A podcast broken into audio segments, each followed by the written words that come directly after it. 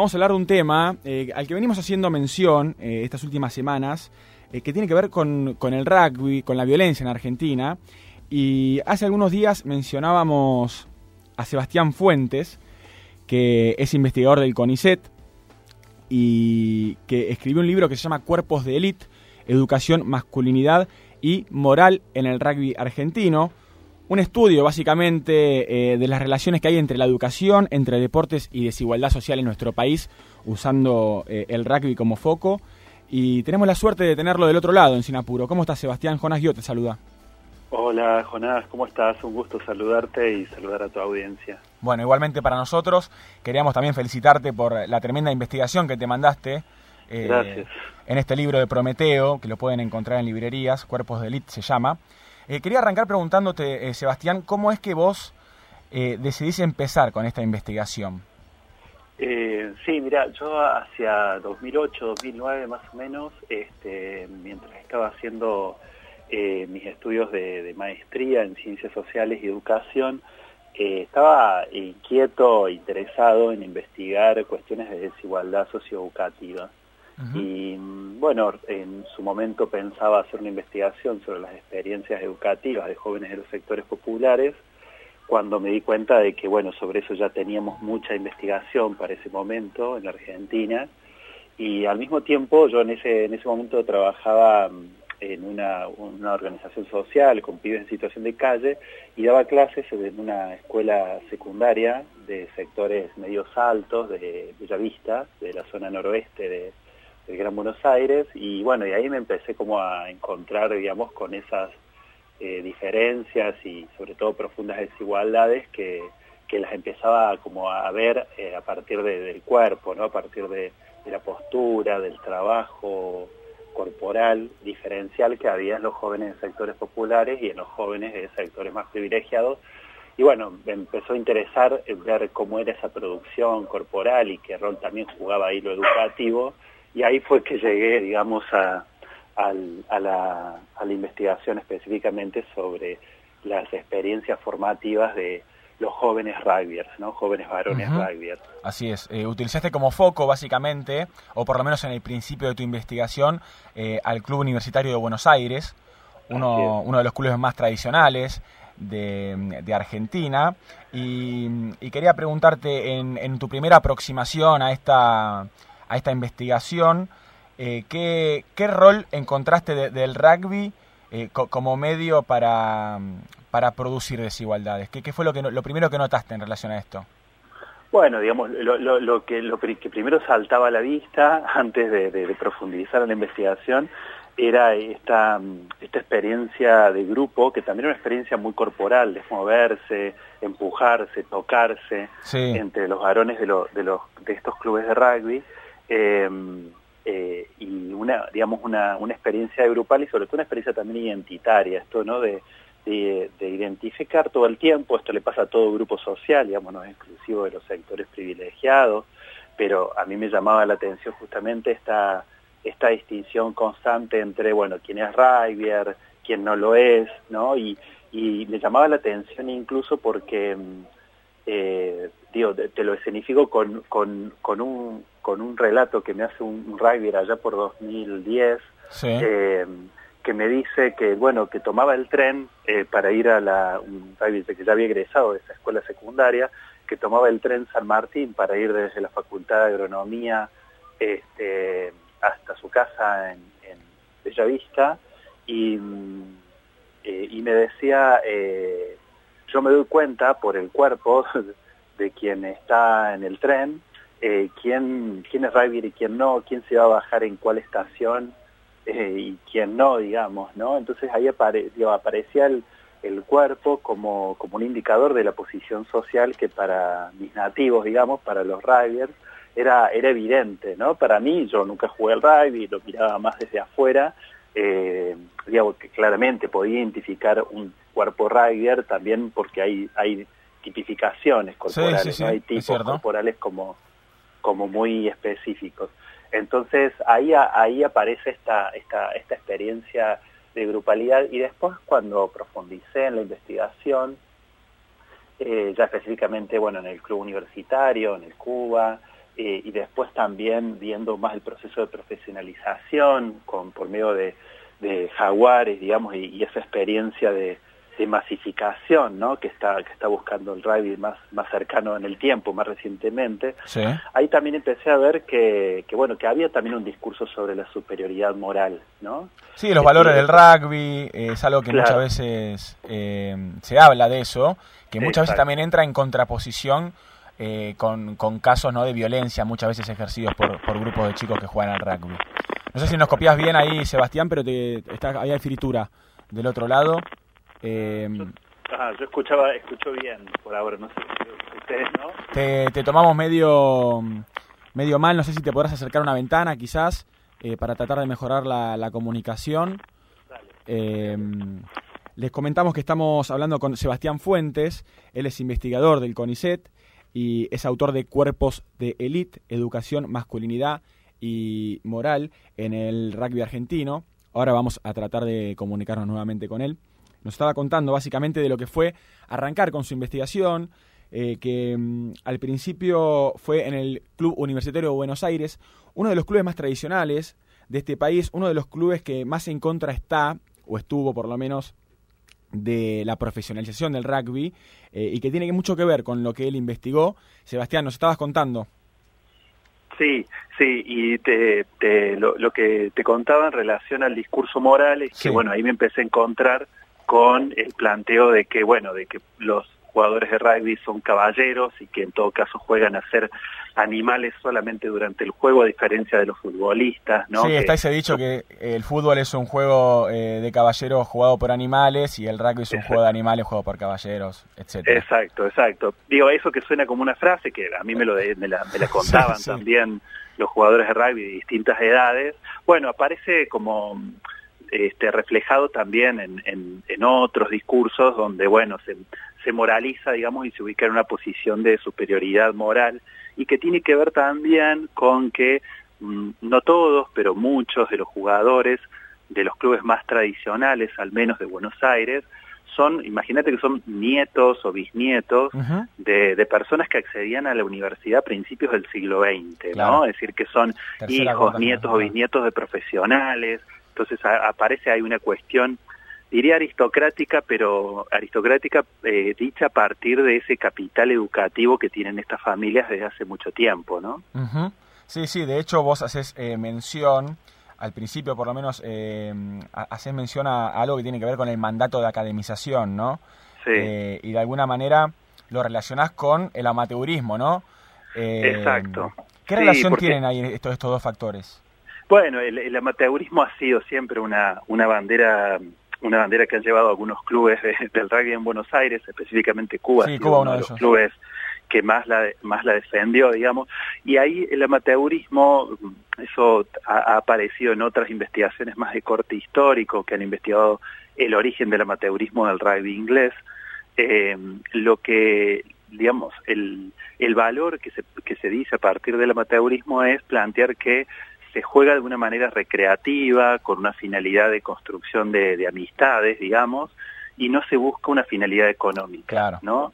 Y eso, ¿por qué, digamos? Porque eh, quienes juegan al rugby, al menos eh, eh, bajo esta modalidad, digamos, del, rugby union, son personas que pueden, digamos, conseguir sus ingresos económicos por medio de otros medios. en este caso, bueno, por medio de los ingresos que da la dedicación a la actividad profesional universitaria, ¿no? Sí, esto y no y no utilizan al deporte como un medio de, de subsistencia económica, digamos, como haría alguien de la clase obrera, digamos. Exactamente, sí, hay, hay una cosa ahí de las dos clases, eh, bueno, que no, que, chocan, ¿no?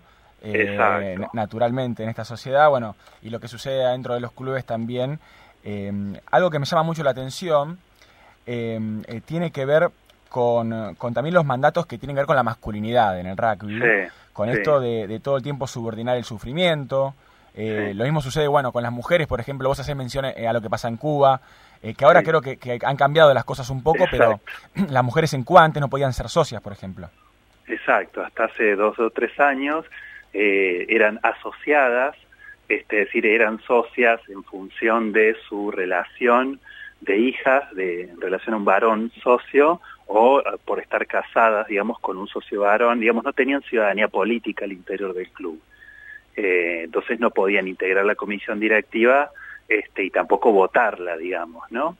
Eso, bueno, se fue, se fue modificando, es un planteo histórico, porque hay, hay documentos en el club que hacia fines del siglo XX, digamos, en los años 90 también había algunos socios que decían, bueno, esto ya lo tenemos que modificar, la sociedad está cambiando, hubo mucha resistencia, tardó más o menos 20 años eso en concretarse, pero bueno, si ahí aparece esta, esta cuestión de que son digamos, los varones, de que, digamos, la sociabilidad masculina debe ser resguardada de intromisiones, ¿no? Está, en la construcción de esa masculinidad está esta idea de la inviolabilidad, ¿no? Claro. ponerse al resguardo y mantener como códigos comunes de los varones que tiene que ver con los modos de sociabilidad, tanto ingleses como franceses, que las élites argentinas buscaron imitar ¿no? en, el, en el cambio de siglo entre el siglo XIX y el XX, y bueno, y Cuba es, el, es también un emergente, eh, Cuba y otros clubes, no solamente Cuba, bueno, son emergentes también de esos intentos de, apropiación y imitación de esos modos de, de estar entre varones. Y bueno, la idea era, bueno, que como somos varones, podemos mantener estos, entre comillas, valores, ¿no? que marcan la, la preeminencia del, del varón, eh, a lo largo de, los años, ¿no? Esta idea de que es un, como si fuera un valor positivo mantenerse inamovible frente a los cambios sociales. También ahí había una resistencia que se explica por esa masculinidad que se, que se armó en, esa, en ese contacto entre varones en el club. Sí, eh, de hecho si hablamos también de una construcción de masculinidades, eh, creo que cabe destacar que no solamente es algo que se diferencia de todo lo que puede ser eh, femenino o relacionado a la mujer dentro del club, eh, sino también masculinidades que, que, se alejan de, la rugby, por así decirlo de algún modo, ¿no? Claro, la, perdón, la construcción, digamos, de un, un concepto que he escuchado, que es hombre de rugby, por ejemplo, ¿no? Sí, sí, sí. ¿Qué sería eso? No sé, es como que... Es, bueno, digo, está, está, es una masculinidad construida sobre todo desde la fuerza, desde el dominio de sí mismo y del otro, jugado, o sea, eh, armado como un juego, ¿no? Esto de que, bueno, de que jugamos el juego de que dominamos al otro, pero al finalizar el juego, eh, al finalizar el partido, interrumpimos esa confrontación porque tenemos la capacidad racional, digamos, de, eh, de bueno, de, de dejar esa, esa pelea que fue un juego atrás y ahora volver a encontrarnos con el otro al que ganamos o frente al cual eh, perdimos, digamos, está esa idea de, de, del dominio, por más que parezca el juego, el deporte parezca como un, deporte donde solamente importa lo físico, el capital, el valor social, digamos, se construye bajo el supuesto de que son varones eh, que pueden dominar esos impulsos, ¿no? Por eso, eh, por eso... No se le habla referee, eh, a, la a, la primera te rajan. Exacto. Eh, todo lo que tiene que ver con la, con la disciplina, ¿no? Que quizás va, más relacionada, o, por lo menos a mí eh, se me hace muy militar en ese sentido, ¿viste? como Una, una voz superior a la que hay que respetar a toda costa y no se le discute, ¿viste? Sí, y eso tiene una particularidad en el caso argentino, porque siempre aparece en torno a la diferenciación con el fútbol, con el masivo y popular y multiclase fútbol, digamos, ¿no? Entonces es bueno, acá sí respetamos al referee, pero en el fútbol hacen trampa y no lo respetan y bueno, y que tiene que ver también con una disputa más de carácter simbólico en torno a bueno, a, mostrar también al rugby como un deporte nacional y no solamente al fútbol, digamos, ¿no? Claro. Eh, y esa y esa disputa histórica, bueno, es una disputa que también es, moral, digamos, ¿no? Es quien representa mejor esos valores, los valores de la, de la nación, ¿no? Estamos hablando con Sebastián Fuentes en Sinapuro. Él es investigador del CONICET y es autor de Cuerpos de Elite, Educación, Masculinidad y Moral en el rugby argentino. Eh, estamos hablando, bueno, de lo que es eh, la construcción del rugby, lo que es el rugby eh, también como, como un foco ¿no? para medir lo que sucede entre, entre diferentes disciplinas, entre educación, entre deportes y desigualdad social. Eh, quería preguntarte, Sebastián, porque mm, sucede mucho que uno conoce historias, ¿no? De que mucha gente o muchas personas que conozco, todas tienen una, una o dos experiencias malas con un grupo de rugbyers, ¿no? Eh, también hacíamos referencia hace muy poco en el programa al caso de Fernando Baezosa, claro. eh, que fue asesinado por, por ocho rugbyers eh, en la costa argentina. Y bueno, y quería consultarte qué, qué lectura haces vos de este fenómeno, que se le ha llamado muchas veces casos aislados, que de aislados no tienen nada, eh, y, qué, qué lectura haces de todo esto que sucede entre rugby y violencia por fuera de la cancha. Sí, eh, bueno, esto que vos dijiste, de, de que se, se dice que son fenómenos aislados, digamos, yo antes de, bueno, antes del asesinato de Fernando Baizosa, eh, tengo, te, tengo documentado, porque luego lo fui registrando como parte de la investigación, distintas noticias, ¿no? Cada, cada tres o cuatro meses los medios, sí. este, digamos, han, a lo largo de los años van, van dando cuenta de eventos de, de violencia, violencia sobre todo en la noche, digamos, que tienen que ver con este con violencia practicada, violencia física practicada por grupos de rugby, ¿no? Y a mí lo que me llamó la atención siempre de eso, incluso también cuando fue el asesinato de, de Baez Sosa, es esta cuestión de plantear que eso no es rugbyístico, me decían. No, eso sí. no son los eso no es rugby, rugby, eso no es rugby, eso no son verdaderos rugby. Todo una, una estrategia, digamos, que digamos, yo la, la, la, entiendo, pero la miro críticamente, de establecer una, una distancia en relación con, con esas prácticas, lo cual en términos de pensar procesos de, de cambio, procesos de transformación eh, de, este, de, estas, de estas masculinidades no violentas y territoriales, eh, es problemático, digamos, es difícil, porque el escenario que, que trazan es decir, bueno, este es un problema externo, no es un problema propio, ¿no? Claro. Y, y hay para mí todo, todo ese combo, ¿no? Que se dice en torno a que es un deporte eh, que te forma en valores, una educación en valores, es problemática en sí misma porque esconde una serie de supuestos valores y de prácticas que, digamos, deben ser cuestionados por los mismos clubes. Sí, Concretamente, digo, para, para traer un ejemplo, la idea de la lealtad al otro, ¿no? Esto de que, bueno, eh, un bautismo, entre comillas, de un nuevo jugador, ¿no? Que te rasuran, te marcan el cuerpo, te in insertan objetos en el ano. ¿Y, qué, se, qué se hace con eso? Digamos, son prácticas ritualizadas de violencia a un par que, bueno, que se mantienen este, resguardadas, digamos, ¿no? que forman parte, por así decirlo, de rituales pseudo o casi secretos y que esconden eh, la práctica de la violencia sobre el cuerpo del otro eh, y, y, además generan esta, esta, esta cuestión de la complicidad, ¿no? -huh. Eso de que, bueno, el otro es un par, yo nunca, digamos, si comete un acto violento, no lo, no lo voy a exponer, ¿no? Bueno, y, y ahí aparecen esa, esa, esas complicidades, ¿no? Eh, entonces, cuando decimos, bueno, que un deporte que educa en valores, eh, bueno, cuestionemos de qué se tratan esos valores, veamos, porque puede ser que algunos de esos valores, bueno, traigan aparejado estas cuestiones, ¿no? Encubrir al otro, por ejemplo, o acompañar al otro en, bueno, en esto, en el ejercicio de, de, de la fuerza física sobre otros, que fue sí. lo que también aconteció en el asesinato de, de, al menos según lo que dice la investigación, ¿no? El asesinato de Fernando Baezó. Sí, no solo la investigación, sino también los videos que hay, todo el material de sí, archivo, bueno, eh, etcétera. Todo lo que quedó expuesto, ¿no? Eh, a mí hay algo que personalmente, eh, me, yo jugué al rugby toda mi vida, me ha tocado también tener un bautismo, por suerte, porque tuve la, el privilegio de, de, de, poder jugar en, en, la primera de mi club. Sí. y a mí personalmente, yo noto todo esto que vos decís, lo noto y estoy de acuerdo. a mí no me preocupa, por lo menos a mí, los rituales eh, quizás más para adentro, ¿no? Como puede ser un bautismo, porque entiendo que también puede ser parte del folclore de un deporte, si se quiere, folclore, o ritual, o costumbre, como lo puede tener el fútbol, como lo puede tener el vóley, porque, a ver, bautismos hay en todos los deportes también, y el sí, uso de violencia también. A mí lo que más me preocupa, eh, Sebastián, es lo que pasa fuera de la cancha, ¿no? Y lo que pasa fuera de los clubes.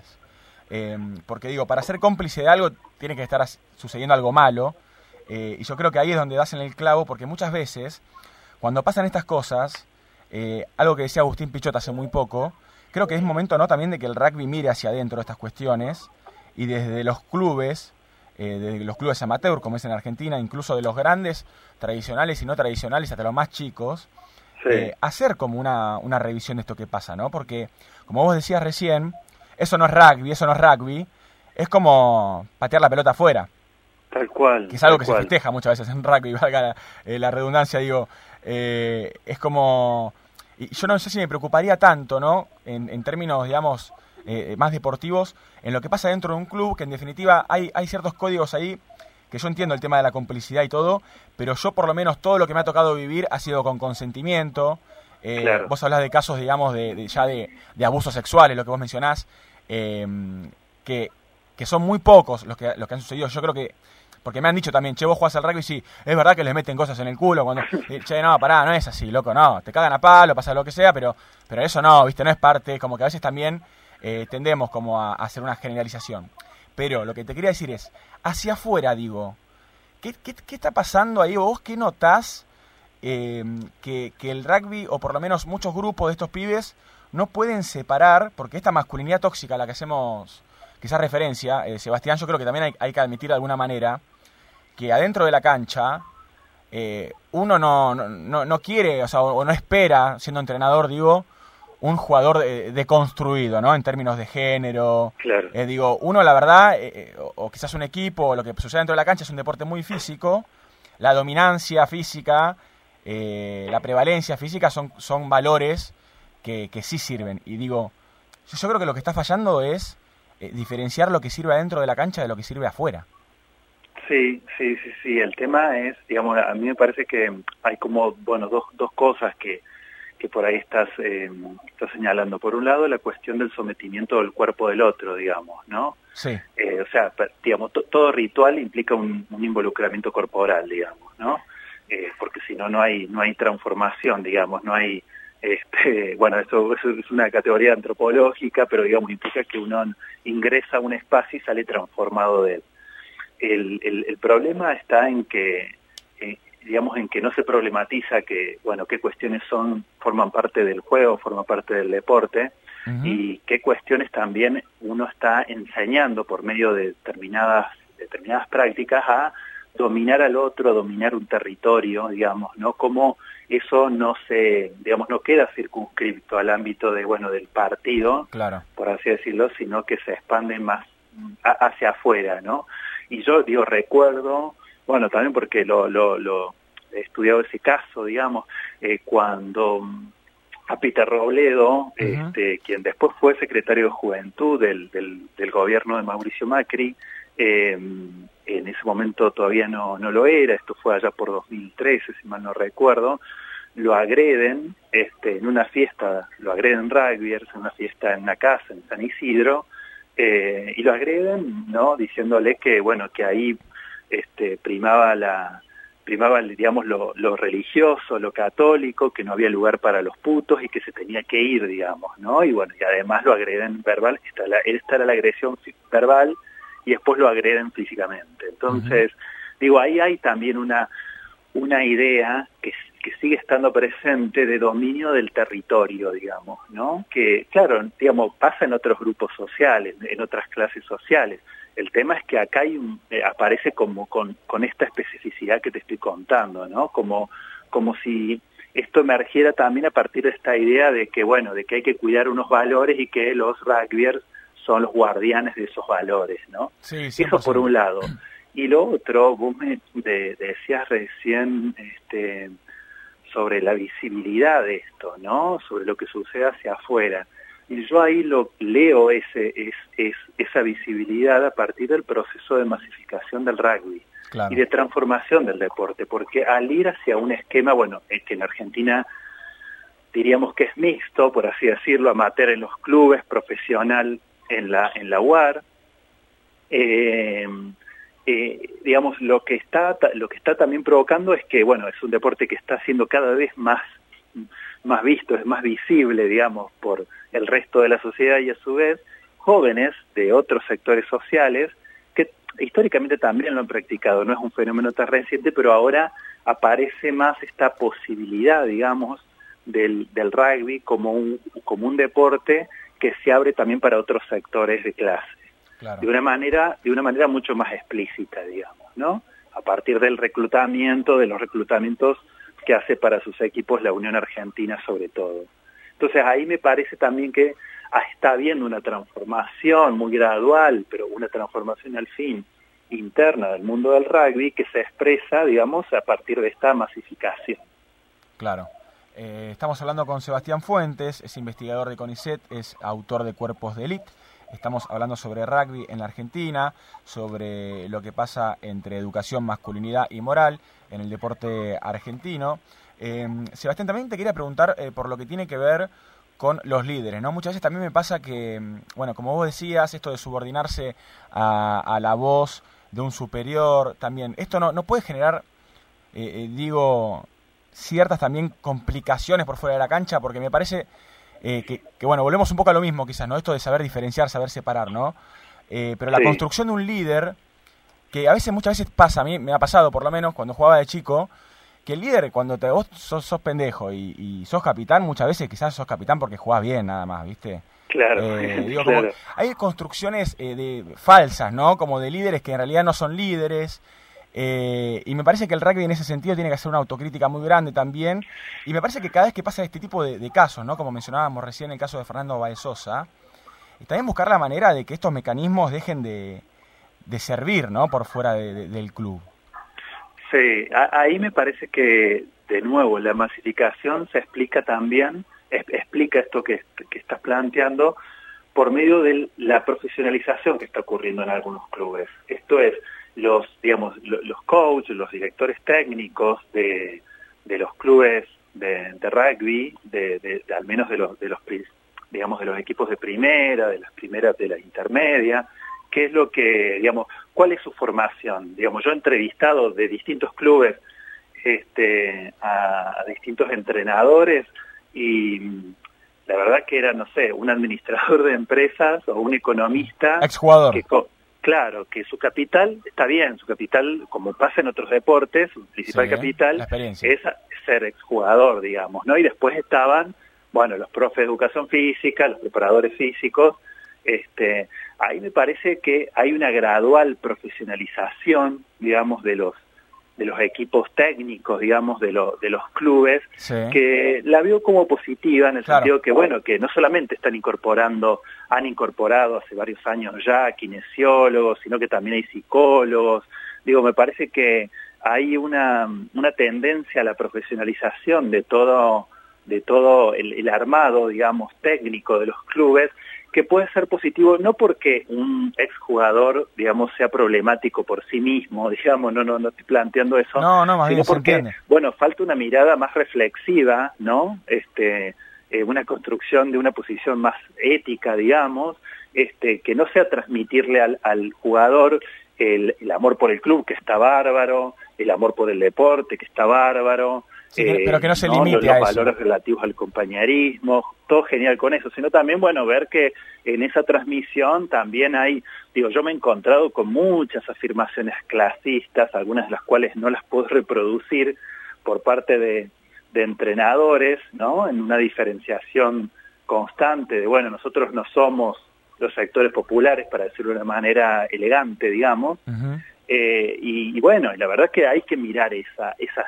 esas eh, supuestas enseñanzas que, que da el deporte, digamos, ¿no? En algunos clubes tampoco es esto es universal. No, no, hay que mirarlo de manera crítica y por ahí sí, digo, creo que necesitan los equipos técnicos, bueno, profesionalizarse más también en eso, ¿no? Claro. No, es muy interesante lo que mencionás, esto de que la profesionalización en ese sentido puede llegar a ayudar con la incorporación al staff de personas más ligadas a la psicología y demás. Eh, y también, bueno, algo que remarcabas recién, que quizás, eh, bueno, para alguien que, que, lea el libro Cuerpos de Elite de Sebastián Fuentes va a quedar muy claro, eh, para alguien que juega al rugby también, pero quizás para alguien que no, no queda tan claro y es que hay una diferencia quizás, o, o, vos por lo menos la notás, entre un club tradicional de Buenos Aires, de clase alta, de un club quizás más de barrio, clase media, ¿o no? Sí, sí, claro, claro que hay una esta, distinción la haces constantemente. Eh, yo, yo, digamos, cuando hablo de esto trato de ubicarlo justamente en lo que vos dijiste, que es, que mi trabajo de campus se centró en los clubes tradicionales, digamos, y también, bueno, en el proceso eh, más reciente de profesionalización, de ampliación en los equipos de la UAR, pero mm, digo, sí, claramente yo no, digo que el rugby exclusivamente es un deporte del ido de los sectores privilegiados Ahora sí digo que sus estructuras de gobierno y sus jugadores y clubes más representativos sí representan a los sectores privilegiados. Digamos, si yo hago un análisis de quiénes ocuparon las posiciones directivas, que de hecho, bueno, lo, lo, he hecho, ¿no? De quiénes ocuparon las posiciones directivas en, la Unión Argentina de Rugby, en la Unión de Rugby de Buenos Aires, eh, digamos, eh, veo cuáles han sido los jugadores más destacados, de dónde han provenido los, mayormente los jugadores que han sido convocados por la UAR, por ejemplo,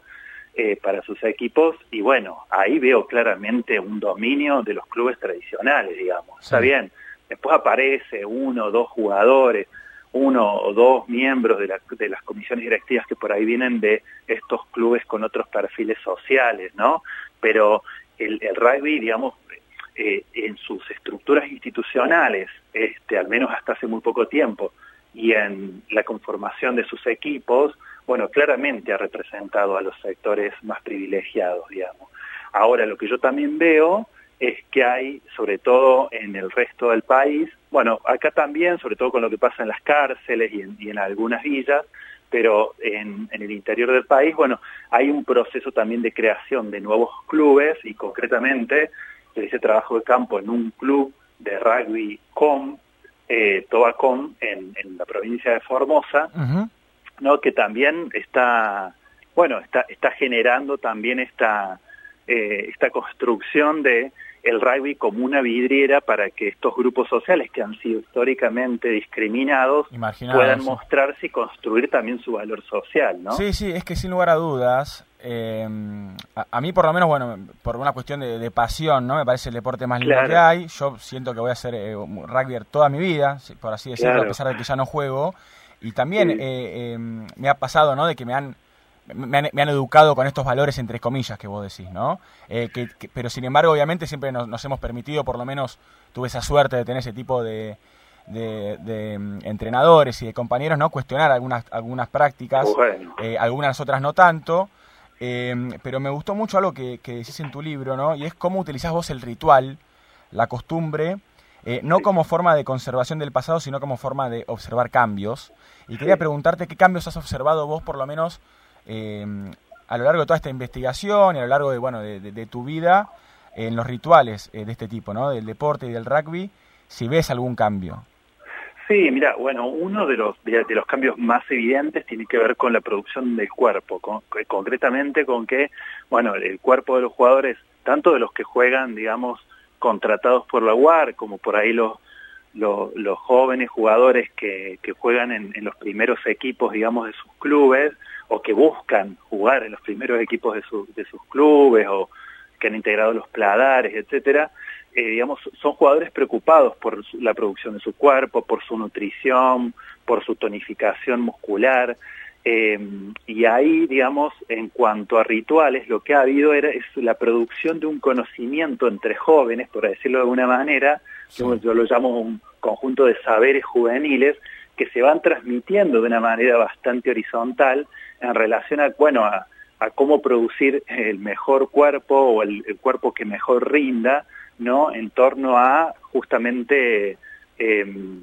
la, la, mejor performance deportiva, ¿no? Pero al mismo tiempo, en la construcción de esos saberes, también está esta cuestión, este, recuerdo este, algunos jugadores que, que, contratados por, lo, por la UAR que me decían, bueno, nosotros, nada, cuando terminamos de jugar al día siguiente, y bueno, queremos comer un asado, ¿no? Este, todo bien con el, la dieta, ¿no? Para, para cuidar el, tamaño corporal, la, la, conformación corporal, o, o no sé, vamos a, estamos jugando en Sudáfrica y queremos comer un postre argentino, como aparecen, eh, digamos, esa, esa, e, ese modo de percibir la alimentación, digamos, pero más vinculada a los rituales nacionales, a la práctica alimentaria, bueno, vernácula nuestra, ¿no? Claro. Entonces, bueno, también aparecen esas estrategias de cuándo comer, cuánto comer, ¿no? Como recomendaciones más que nada interjóvenes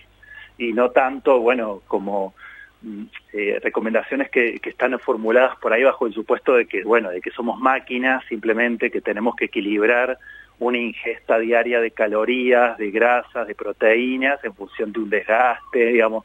Ahí hay un, una, una versión como muy particular, digamos, de, de responder también estos mandatos de, bueno, de, de producción de los cuerpos anatómicos, atléticos en una sociedad fit como, como la que vivimos, ¿no? Claro. Y bueno, y ahí me parece que hay algo, hay algo también interesante sobre eh, la construcción de saberes entre jóvenes, ¿no? Y de sostenes mutuos, digamos, ¿no?